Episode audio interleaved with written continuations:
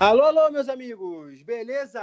Sejam todos muito bem-vindos mais uma vez a mais um episódio do nosso podcast Bola Planismo. É um prazer enorme ter vocês aqui conosco. Obrigado aí todo mundo que tem curtido, seguido a gente no Instagram, no Twitter, participado de alguma forma. O sorteio está rolando lá, não deixe de entrar, curtir lá no Instagram e também no Twitter para você participar e também concorrer a uma blusa oficial do seu time você que gosta de futebol europeu, você também curte futebol brasileiro, tá rolando, então não deixe lá de participar e acompanhar nosso Twitter e o nosso Instagram também. É um prazer enorme estar aqui. Estava um tempinho afastado, mas hoje estou de volta, retornando aqui para gravar essa série bastante especial, bastante maneira, muita coisa para comentar ainda sobre esses 20 clubes brasileiros que formam a primeira divisão aqui do nosso campeonato do nosso país, o famoso Brasileirão, a Série A, então, um prazer enorme estar aqui apresentando, comentando, resenhando, claro, com muita opinião, muita informação, muita irreverência, para trazer informações aí para todo mundo, para a gente brincar e poder se divertir juntos. E hoje, só para deixar claro, é a primeira vez que estamos gravando, tá? Esse, não, não tivemos um test drive, não tivemos nada, não. Essa é a primeira vez, não teve nada, não, não teve nenhum erro na última gravação, nada. É a primeira vez e é isso que vale. Hoje vamos gravar, falar um pouco sobre o Atlético Paranaense, o Atlético de Paraná, o Furacão. Usei muito Furacão aí ano passado, no retrasado, gostei bastante, torci bastante também. É, o motivo vocês que já estão acostumados aí com o podcast e também os nossos convidados aqui já sabem qual é, por conta daquela eliminação linda contra o Flamengo, mas isso deixa para outro caso para outras brincadeiras. Mas hoje estamos aqui falando sobre o Furacão, que vem crescendo uma crescente exponencial muito grande, atingindo é, não só aquele cenário, não só seus torcedores, mas já chegou num cenário de se tornar um gigante nacional, muito reconhecido aqui no Brasil e buscando ainda mais reconhecimento, é, é, não só aqui no nosso país, mas sim lá fora, foi campeão da Sul-Americana, tem feito bons trabalhos, bons jogos na Libertadores também, boas campanhas. Então, vem só crescer o Atlético Paranaense e assim vai. Para não ficar enrolando muito, sem mais delongas, vou convidar ele aqui que vai estar comigo apresentando esse podcast, meu co-apresentador, o nosso querido Caçulinha, o garotinho do podcast. Ô, Joara, seja bem-vindo a mais um episódio, irmão. Opa, João, eu que agradeço. Irei logo, irei começar logo agradecendo pelo, pelo, pelo, por terem aceitado o convite, os irmãos Guilherme e Henrique da página Museu do Atlético, para bater um, um papo com a gente um pouco sobre o Atlético, sobre a estrutura, sobre o passado, sobre o presente e sobre o futuro do Furacão. Fechado, Joara, isso aí, você já deu a sua palhinha aí mais uma vez. Muito obrigado, é um prazer enorme ter aqui o nosso querido Henrique Guilherme, do Museu do Atlético, página muito maneira, é, lá no Twitter também, com informações bastante interessantes, e claro, falando do Atlético Paranaense. Então, os dois hoje estão aqui, estão gravando conosco, participando. É uma honra ter vocês, um prazer enorme. Muito obrigado pela participação. Já queria chamar os dois aqui, o Henrique e o Guilherme, a ordem fica aí com vocês. Eu esqueci agora quem é o mais velho. Primeiramente, o mais velho fala e depois o mais novo mas já queria que vocês dessem a primeira palhinha aí, falando um pouquinho do Museu do Atlético, esse sentimento de vocês aí como torcedores do Atlético Paranaense. Bom, então já que eu, eu sou o mais velho, o Guilherme que está falando, é um prazer enorme falar com vocês aí, João, Joara, falar sobre o nosso furacão.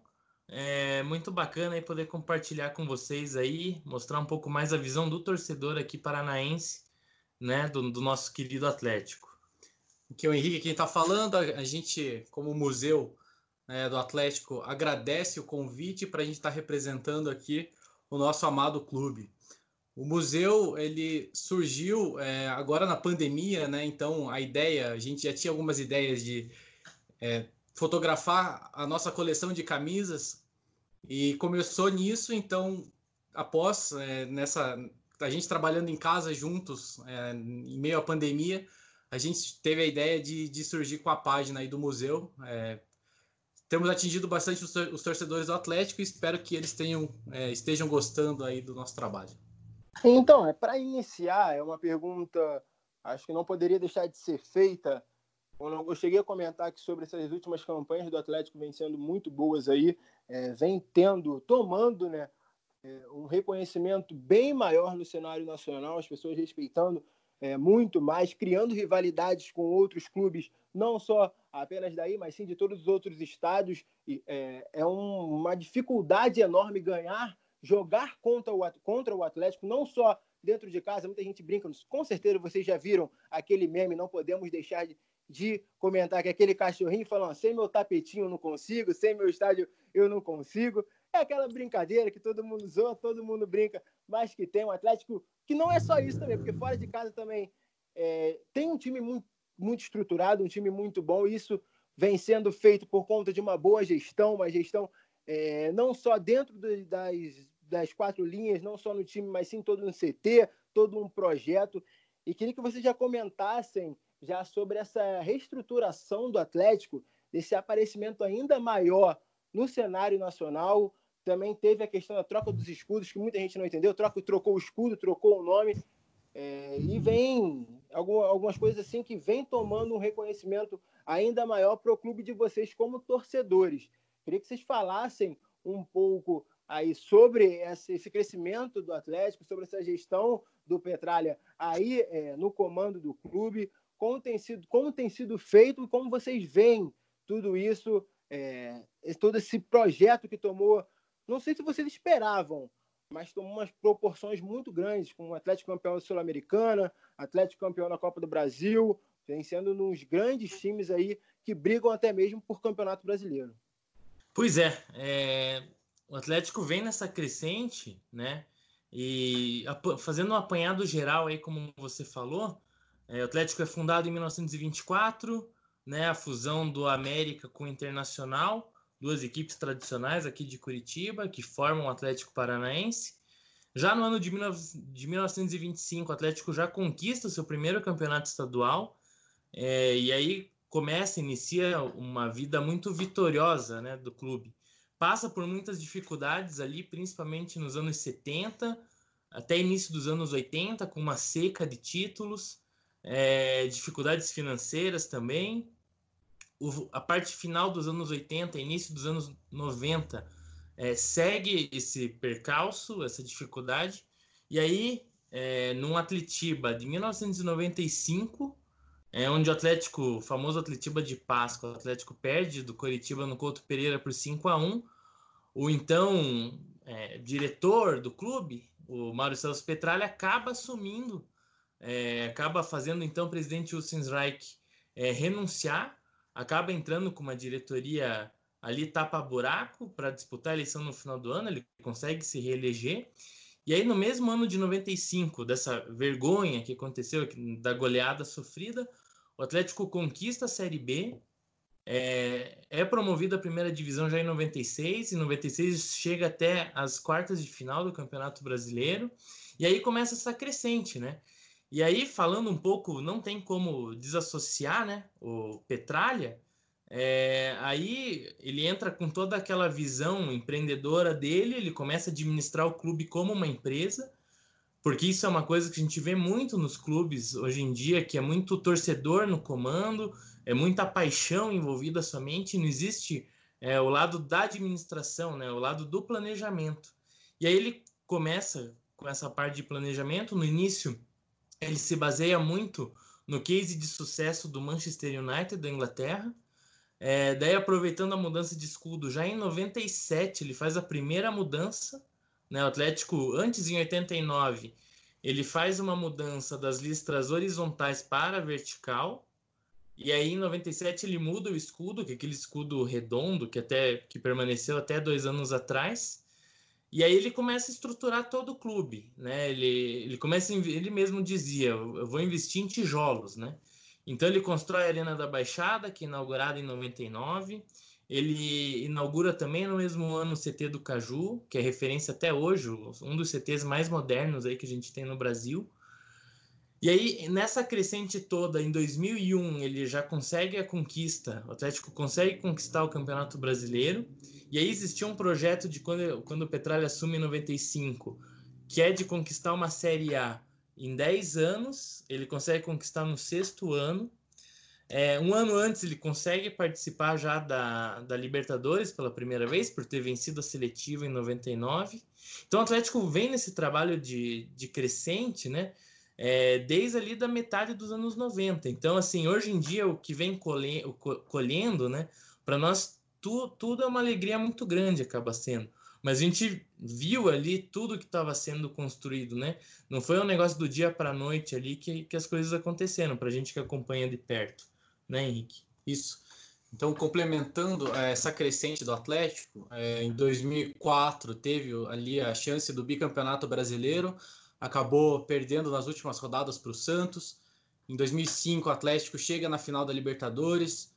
É, em 2006, chega na semifinal da Sul-Americana. Aí, após isso, então, ali em 2011, é, o Petralha acaba sa saindo do comando do, do Furacão e aí, justamente no ano que ele sai, o Atlético é, é rebaixado para a segunda divisão.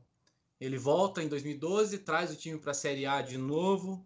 É, em 2013, o Atlético chega à final da, da Copa do Brasil. Em 2015, chega a 2014, chega a Libertadores. Enfim, então uma crescente que vem há muito tempo, né? Uma história que vem é, não foi do dia para a noite realmente. O Atlético vem se estruturando desde 95 para chegar aonde é, chegou agora, nesse, nesse momento de, de títulos, de, de jogadores revelação, de, de estádio, né, um dos melhores do, do país, da América Latina, enfim, é, é, CT referência no mundo inteiro. Então, é, é, não é do dia para a noite que o Atlético está nessa situação que se encontra hoje, organizado e, e nessa, nessa boa fase de, de, de títulos e, e, campanhas. Então, é, após, o que vocês quiseram dizer é que tudo isso que o Atlético está colhendo hoje foi fruto de muito planejamento e muita estruturação desde os anos 90, porque hoje muito se fala disso do clube empresa, porém o Petralha desde os anos 90 já implementa esse modelo no Atlético, não é isso? É, até a gente, o pessoal fala, né, que o que os dirigentes estão pensando hoje, o Petralha já está um passo à frente, assim, ele já, ele já, já planejou, já pensou, já ele planejou. já é uma coisa que ele faz muito e daí se você faz uma análise mais é, estrutural da administração do Atlético, é que o Atlético ele está preparado já toda a estrutura dele para se tornar uma SA, né? Tá esperando aquela liberação do governo para poder começar a vender ações e atrair investimento para o clube, né?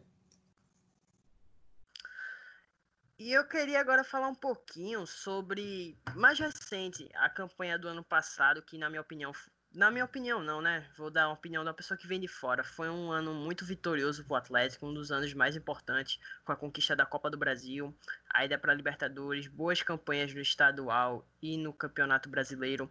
Agora eu queria saber um pouco de vocês sobre as perdas do Atlético. O Atlético que perdeu seu treinador, o Thiago Nunes, que era treinador do Sub-23 reforçando novamente o que vocês falaram do planejamento, porque o método que o Atlético usa é desde o sub-11 até o atual. Os jogadores já vêm já vem prontos, isso vem rendendo frutos, como o próprio Bruno Guimarães, o Renan Lodi, o entre, entre outros, o próprio Alexandro, que agora tá na Juventus, foi revelado no Atlético também. Fernandinho, eu queria saber, Fernandinho, que hoje tá no City. Eu lembro do Fernandinho no Sul-Americano sub sub-20, que ele faz um gol de cabeça no finalzinho e garante o título da seleção, não é isso? É, é verdade. Não lembro ah. agora que o adversário, mas ele ele marca o gol Se do não me engano é contra o Uruguai. Então, é... E eu queria saber como o Atlético vem para esse ano. O Atlético que perdeu jogadores como Rony, como o próprio Marco Ruben e o Bruno Guimarães, além do seu técnico, o Thiago Nunes. O que vocês acham do Dorival? Se ele vai conseguir manter esse Atlético forte, porque eu acho que ele seja um bom treinador, porém com um estilo um pouco diferente da filosofia do Thiago Nunes. O que vocês esperam do Atlético esse ano? Pois é, é na verdade o Atlético tá, ele, ele tá passando por uma uma pequena reestruturação dentro do clube, né? Como você disse ali, foram muita, muitos jogadores que acabaram saindo. Destaco ali principalmente é, Bruno Guimarães, Rony, Marco Ruben, né? Que principalmente o Bruno ali, o motorzinho no meio de campo, onde distribuía todas as jogadas, Ele aparecia nas duas áreas, tanto marcando quanto atacando. E são peças assim que o Atlético tenta repor, né? Tá, tá tentando repor. O Thiago Nunes fez o time trabalhar muito bem, porque a gente vinha muito mal com o Diniz. E aí ele acaba conquistando o Paranense de 2018 com a equipe sub-23, é, sobe para a equipe, pega a equipe na zona de rebaixamento e acaba fazendo uma boa campanha, terminando ali na sétima colocação, ganha a Sul-Americana. E aí, para esse ano, aí a saída que o Atlético encontrou foi a contratação do Dorival Júnior, que eu acredito que ele vai conseguir implantar o modo dele de jogo, vai mudar um pouco, é, ele vai colocar um pouco a maneira dele de jogar, mas eu não acredito que o Atlético vá fugir muito da característica dele, que é um jogo de velocidade, uma marcação alta, algo que pressiona o adversário, que faz a bola correr muito, principalmente dentro de casa, né? não dá muita chance para o adversário respirar. Eu acho que o Atlético não vai mudar muito a maneira de jogar. E é, com relação a isso, teve também a chegada de reforços, né? Para o lugar do Marco Ruben, hoje oficializou o Walter, né? Ele vinha treinando, fez um trabalho de, de recuperação física, né? Perda de peso. É, contratou também, veio gente para o meio de campo, veio o Richard, tem o Léo Cittadini já desde o ano passado, que vem jogando muito bem. Então, eu acredito que o Atlético, que o Dorival vai conseguir fazer esse time encaixar e tem tudo para fazer uma boa campanha nesse ano nas competições que vai disputar. Né? É fato que o Atlético acabou perdendo é, jogadores fantásticos, né? Que, que eram a base do time, mas assim, o Atlético conseguiu também manter jogadores importantes, que é o caso do Santos no gol, é o caso do Wellington, é, o capitão do time ali no meio de campo, que começou a jogar muita bola, né? recuperou o bom futebol no Atlético. Thiago Heleno se manteve no clube também, então é uma peça fundamental de experiência, de liderança no clube. E ali, é, Nicão, ainda é, a gente acredita, né, como torcedor, que ele é o próximo a sair, mas a gente aproveita enquanto ele está aqui que ele é uma das, das referências do clube tecnicamente. Então o Atlético perdeu peças importantes, mas manteve peças importantes também. E mais, é, pela primeira vez, assim, em muito tempo, o Atlético foi a mercado, né? Então, é, gastou milhões ali, contratou Felipe Aguilar, contratou é, Pedro Henrique, Carlos Eduardo. Carlos Eduardo, enfim, então teve é, peças de reposição e aí né, cabe ao Dorival Júnior é, colocar da melhor forma possível, né? Que agora o Atlético realmente tem um time é, é, titular e um time que, que possa vir a entrar durante os jogos e, e suprir é, essas alterações né, que o Atlético vem a fazer. Então, é, principalmente nesse momento, nessa volta de pandemia, em que os jogos vão estar. Tá, é, se, já, se, já existia, se já existia uma reclamação é, de que o calendário era apertado agora, então que o campeonato vai começar em agosto para terminar ali em fevereiro, vai ficar mais apertado ainda. Então, esse jogo em cima de jogo, e quem conseguir ter um elenco melhor ali, é, não somente os 11 titulares, vai conseguir se sair melhor, né? E antes de entrar nessa questão para falarmos um pouco sobre a equipe do Atlético em si para esse ano, com todas essas perdas, falamos aí das revelações, algumas revelações do Atlético, de várias tem. Eu não sei se vocês têm a mesma opinião que eu. É, não sei se é porque tem alguém de fora, mas tem um jogador que me chama bastante atenção, que ainda está no elenco, que é o Lucas Halter, zagueiro. Para mim, ele já teria sido titular no último ano. É, alguns jogos, eu cheguei, alguns jogos ele, ele como titular, ou então ele como terceiro reserva, quarto reserva, mas sempre tendo é, oportunidades de jogo. Sendo que eu vejo um zagueiro muito promissor, um zagueiro muito firme, rápido e bom. Zagueiro técnico.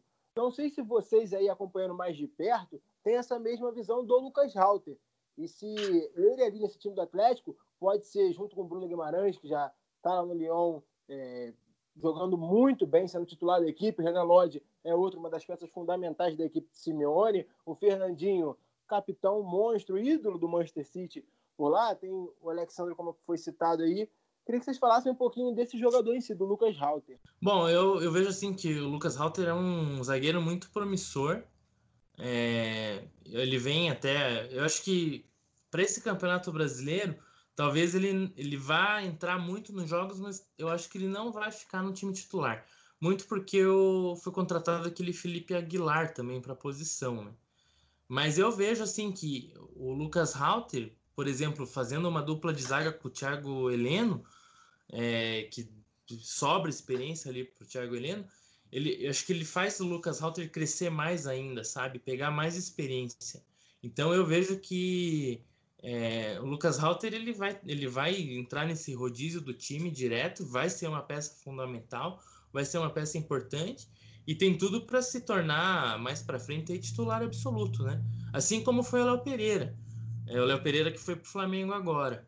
Ele era um jogador no início que a torcida não gostava, ele era inseguro, é, ninguém botava fé quando falava que era Léo Pereira na zaga, todo mundo tinha medo na, na arena lá, todo mundo comentava que tinha medo que ele ia entregar uma bola. Ele foi emprestado para o Orlando City, voltou, deram a chance para ele jogar no Paranaense, ele agarrou a titularidade e não largou mais. O Lucas Halter, eu vejo assim que se for comparar momento de carreira, lá com o Léo Pereira, o Lucas Halter a torcida confia muito mais. Confia muito mais nele. Então eu vejo nele mais potencial ainda do que no próprio Léo Pereira, que foi vendido muito bem para o Flamengo. E outra notícia que saiu recentemente foi sobre uma punição. É, o Atlético até soltou uma nota falando sobre essa sanção desportiva que a FIFA ela foi até o Atlético sobre a contratação do Rony em 2018, proibindo o Atlético de contratar por duas janelas de transferências. É, o Atlético já soltou uma nota falando que irá recorrer ao CAIS.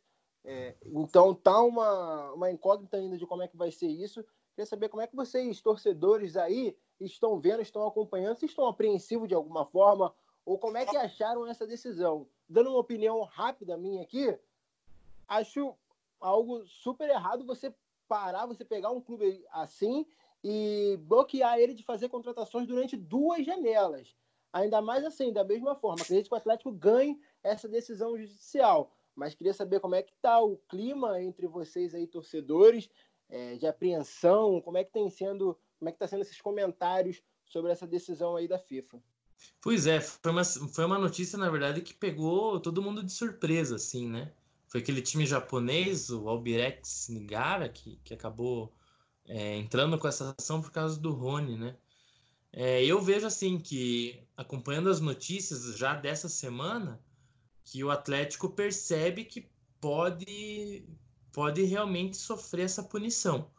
Tanto que ele correu aí nesse, nesses últimos dias para poder inscrever jogador, né? Ele, ele inscreveu aí dois do Corinthians, o Pedro Henrique e, e o, o, Richard. E o Richard, meio de campo do Corinthians.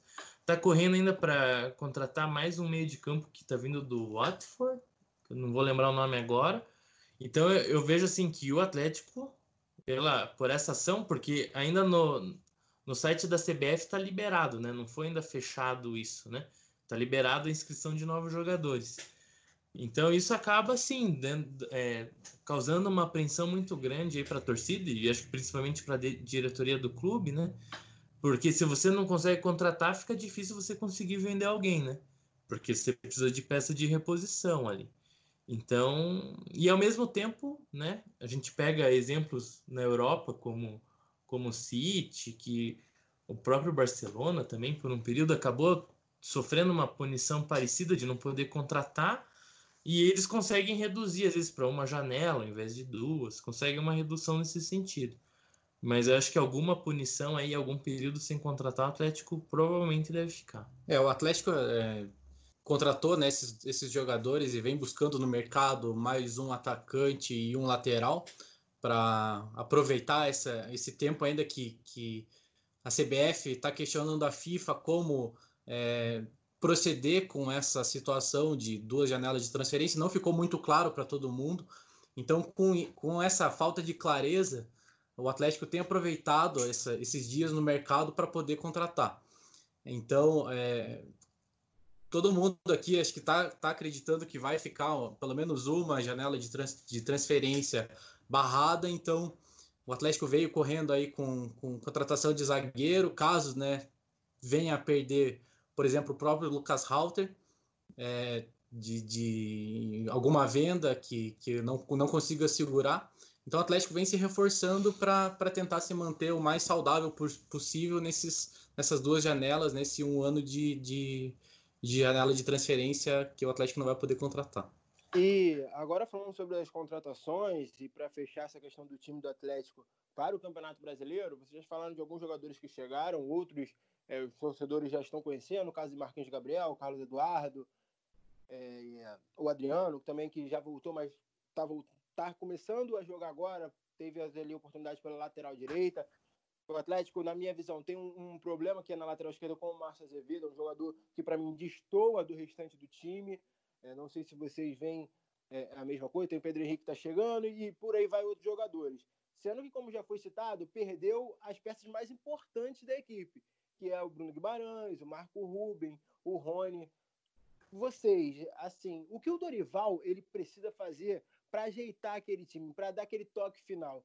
Porque os comentários eles não são os mesmos do último ano.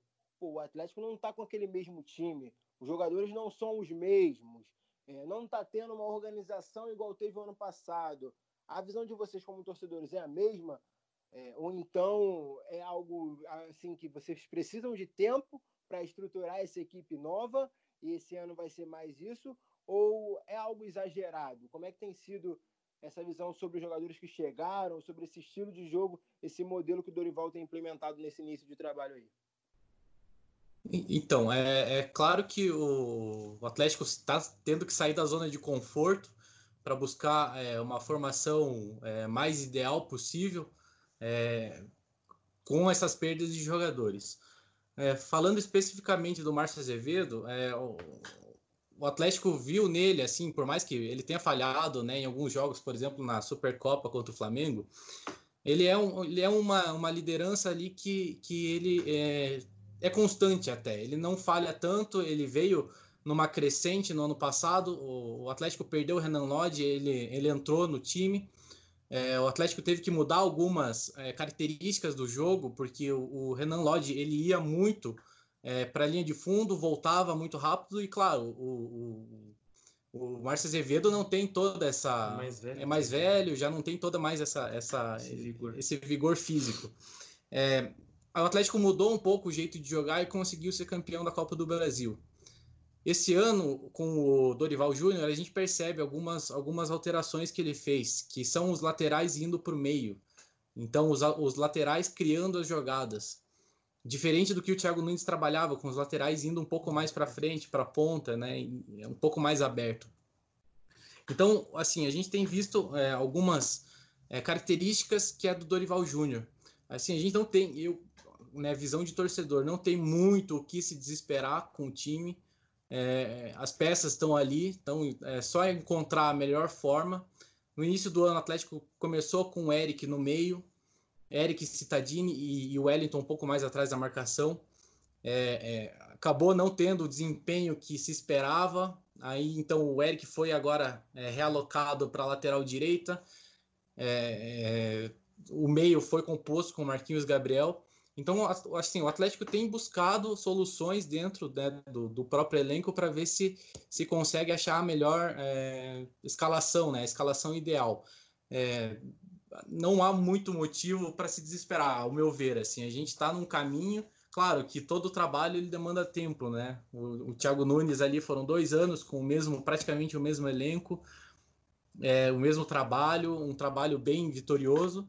E assim, a gente não. O, o, eu vejo que o, o começo é o, é o, começo apenas do trabalho do Dorival Júnior, né? Então tem que dar tempo e, e, e, esperar o melhor, sim. É, e se você também parar para ver nesse ano, aí o Atlético jogou muito pouco com, com essa equipe considerada principal, né? É, teve um torneio amistoso na Argentina contra Racing e Boca, jogou algumas partidas do Paranaense e jogou dois jogos da Libertadores e a Supercopa. Então foi isso, é muito pouco ainda para você é, se desesperar, né? E, e, ver que as coisas é, não estão dando certo. Acho que muito pelo contrário. Agora, o futebol voltando, retomou agora o Campeonato Paranaense, vão jogar todos os jogos com a equipe principal. É, depois já iniciar o brasileiro, acho que tende a encaixar ali no jogo a jogo, né? Porque quem é do meio sabe melhor do que a gente que treino, você só treinar é uma coisa, você tá no dia a dia do jogo é algo completamente diferente. Né? Então ele tem sim condições de. É, se você olha o nome, claro que os reforços é, são, digamos, abaixo do que, do que aqueles jogadores que saíram, mas eu acho que eles têm muita chance aí de maturar e, e de ficar aí no nível muito próximo, se não é igual dos que já saíram. E mudando um pouco a maneira do, do jogo, né? Colocando mais o modo do, do Dorival e a característica dos jogadores que ficaram no elenco. Só uma última pergunta, antes que o Ojuara me mate, queira mandar mensagem, queira me tirar, me expulsar e tudo mais, sendo que eu não poderia deixar é, é de falar, de falar sobre isso no podcast. Até por ter, por conhecer ainda mais, ter visto de perto e acompanhado bem de perto sobre dois jogadores. Um é o Wellington. Vocês com certeza, antes da chegada dele no Atlético, acompanharam tudo que aconteceu no Vasco, um jogador que em alguns jogos, meia, temporada assim, foi muito elogiado, visto como um cara ali que não poderia sair do meio, sendo que na outra temporada totalmente diferente. Foi vaiado, muito criticado, xingado pela torcida, saiu pelas portas do porta dos fundos, a torcida até hoje fala mal, critica. Quando jogou aqui, a torcida vaiou muito também. E depois que chegou no Atlético, tomou uma posição, não sei se posso dizer, mas é, vocês aí como torcedores e também sabem informar melhor. Um ídolo, você vê assim, capitão da equipe, um cara que chama a responsabilidade muitas das vezes e que coloca uma raça no jogando no Atlético, ao qual eu não via no Vasco. Queria que você falasse um pouquinho desse jogador e também sobre o Richard, que chegou. É, um comentário breve, não sei se vocês é, já acompanharam também sobre o Richard, é um jogador ao qual eu pude ver muito bem ano passado, não é tão bom, não é um jogador é, que você para e fala, olha, é um primeiro volante, um segundo volante ali que vai parar, vai pegar, vai gerar o jogo e fazer acontecer igual o Bruno Guimarães ou até mesmo o Léo Cittadini faz. Mas é um jogador ao qual, com um time bem organizado, com a bola no pé, sabe jogar e também que agrega na qualidade de saída de bola ali da entre defesa, meio campo, essa ligação entre entre esses setores do campo. Eu queria que vocês falassem um pouco sobre o Wellington em si e sobre essa disputa, né? possível disputa aí, junto com o Richard por uma vaguinha ali como primeiro volante da equipe. Pois é, o Wellington foi um jogador que até lembro quando o Atlético anunciou a contratação dele. É, eu falei, nossa, contratou um jogador que está bem em baixa, né? Eu até pensei em é uma aposta, né? E no fim ele acabou é, surpreendendo. Confesso que a mim, pelo menos, ele surpreendeu bastante. Com justamente isso que você falou, com essa entrega, com essa raça. É, se você olha os vídeos lá de, de bastidores de equipe, ele é o cara que puxa, um dos que puxam o vestiário, que mexe brilho do, dos outros jogadores ali para poder entrar ligado. É, tomou um pouco essa liderança aí mesmo do, do grupo. É um jogador que que hoje, assim, ele é difícil imaginar ele fora dos 11 titulares. É um jogador que, se sair por uma contusão ou por uma venda, assim, é um jogador que vai acabar fazendo falta. Você quer comentar? É, é assim, o, até no ano passado, o Atlético passou por aquele momento conturbado que teve a punição do Camacho e do Thiago Heleno, e o Wellington, assim, no momento que houve a punição, assim, ele, eu lembro que ele não era realmente um dos mais acreditados, né? Que a torcida acreditava muito nele. E ele foi provando durante os jogos, jogo após jogo, com uma constância, jogando bem, marcando, sendo líder. Então, assim, o Wellington realmente ele, ele surpreendeu a todos. Acho que não tem um, um torcedor rubro-negro que esteja que esteja, tenha um pensamento diferente desse. E como, diz, como dito, né, ele, é, ele é titular e ele é o capitão é, atualmente do time. Então, não tem muito o que falar sobre ele. O Richard, é, é, ele é um jogador é, interessante, né? Porque ele desarma muito, ele tem um bom, um bom passe, é, então ele controla ali o meio de campo. Eu acho que vem para brigar, uma briga boa. Claro, o Wellington vai ter a, a prioridade agora no início né, de trabalho, mas nada nada impede que se o Richard é, venha jogar muito bem, que ele desbanque também o Wellington, né? Claro que a gente não gosta de falar assim, né? Quem vai ser o titular agora, mas é, para o futuro fica em aberto ali, porque o Richard é, tem potencial, é um jogador novo, né? Então tem tudo para poder encaixar nesse meio de campo do Atlético e vem para elevar é, o, meio de campo do, do Furacão. Antes de finalizar e passar para uma brincadeira que eu bolei aqui para vocês, eu queria só pontuar uma coisa, né? O Atlético, além de investir muito bem na base e ter frutos, conseguiu, querendo ou não, manter alguns pilares como o Santos, o Thiago Heleno, o Léo Cittadini, ainda se dá muito bem nessas apostas, né? Porque não são apostas é, sem pensamento, não, são apostas pensadas, como o Wellington, é, o próprio Thiago Heleno chegou embaixo do Palmeiras, havia sido rebaixado, né? Isso. E agora o, o Walter, que eu acho que é uma aposta válida, um cara que já jogou bola antes no Atlético, tá focado e tem tudo para dar certo. Então passamos agora para o último bloco e eu queria propor uma brincadeira para vocês. Vocês aceitam? Sim, aceitamos. Estamos aí para isso. Então, pronto? Então, é, a gente do podcast bolou uma brincadeira chamada Bolão Planismo. Eu quero logo pedir desculpa pelo trocadilho besta, mas funciona assim. É, como terá os 20, os 20 influenciadores dos 20 clubes da Série A, iremos fazer uma tabela do Campeonato Brasileiro com a opinião de vocês. Então, vou até ó, pegar aqui, ó, papel e caneta, ao vivo. Henrique, Guilherme, ou melhor, Museu do Atlético. Na opinião de vocês, em que posição o Atlético termina no Campeonato Brasileiro? Bom, eu vejo assim que com o elenco, com o passar dos jogos, o Atlético tem aí é, tudo para fazer uma boa campanha. E aí a gente até conversou aqui agora rapidamente e decidimos que a gente coloca o Atlético em quarto lugar. Vai pegar uma vaga aí na Libertadores direto na fase de Direta. grupos. É, e aí a gente vai além também. Se você permitir, o Joara, é, a gente vai dar uma classificação claro. para Curitiba também. Curitiba tem 18 18 e amarga mais um rebaixamento aí. Eu tava comentando aqui com o pessoal, acho que a única pessoa que vai cravar esse balão planismo sou eu, com o meu falecido Esporte Clube de do Recife na última posição que eu não aguento mais sofrer com esse clube, não, cara. Pra mim já deu. Depois dessa, vou até passar a bola pro João que eu. Ô, Joara.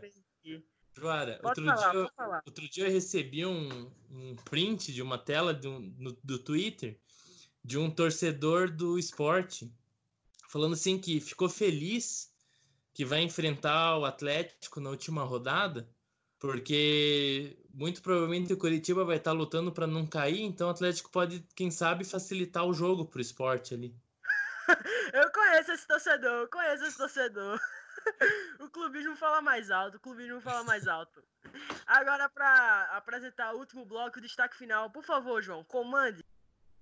Pô, rapaz, é, é, eu vou. Cara, quando no episódio do Curitiba, já tá avisado, o Leandro também tá aqui, tá escutando é, todo esse podcast, o Joara também. Eu quero estar participando, tá? Eu quero estar apresentando ou comentando, não importa, porque eu vou falar na hora do bolão. Olha, rapaziada do Atlético Paranaense falou que vocês vão ficar em 18. Sem gravação, vai estar no podcast. Eu gosto disso. Eles vão ter que falar também, vão ter que dar uma posição pro Atlético. Não tem outra. Vai ter que dar uma posição pro rival e não, não vai fugir disso. Pode colocar meu nome aí, ó, lá no documento, lá no, no grupo do WhatsApp. João Marcelo Curitiba, tô lá dentro. Não importa com quem. Vai ser com o Vitor, com o Joara, ou com o Leandro, ou sozinho. Não importa, sei que eu vou estar lá presente apresentando ou comentando é, é, esse podcast também. Ô Joara, mais uma vez, prazerzaço ter você aqui, poder conversar um pouquinho. Estava, estava com saudade já de você, meu garoto, meu menino Joara, e também mais uma vez agradecendo, já deixando para vocês darem destaque final. Henrique Guilherme, prazerzaço. Muito obrigado pela participação, pela disponibilidade, por ter topado aí nesse nosso início de projeto aqui do Bola Planismo e também nessa série sobre os 20 clubes da Série A do Campeonato Brasileiro 2020-2021. O prazer é nosso. A gente agradece o convite e poder representar o, o nosso amado clube aqui é, é um prazer, realmente. É uma honra participar aí. A gente que iniciou com a página há tão pouco tempo aí, já ser convidado para participar de um podcast. Muito bacana a iniciativa. Também parabenizar vocês, porque né, até o pessoal da equipe, um é do Rio, o outro do Nordeste, cada um de um, de um estado diferente. Muito bacana aí unir esse pessoal e falar de uma coisa que todo mundo gosta, né? Que é o futebol. Com certeza, com certeza. Não tem fronteiras do futebol, né? futebol não tem fronteira, não tem limite. Parar, a gente vai falar. vai brincar e vai conversar e ter essa resenha maravilhosa que tivemos aqui hoje. Então, galera, esse foi o nosso podcast sobre o Atlético Paranaense. Prazerzaço ter vocês aqui conosco também, nos escutando, como amigo e participando. É isso aí, espero que vocês tenham gostado. Fiquem aí, porque com certeza vão vir mais, mais e mais episódios aqui do nosso Bola Planismo. É isso aí, fiquem com Deus e, claro, lavem as mãos. Fui!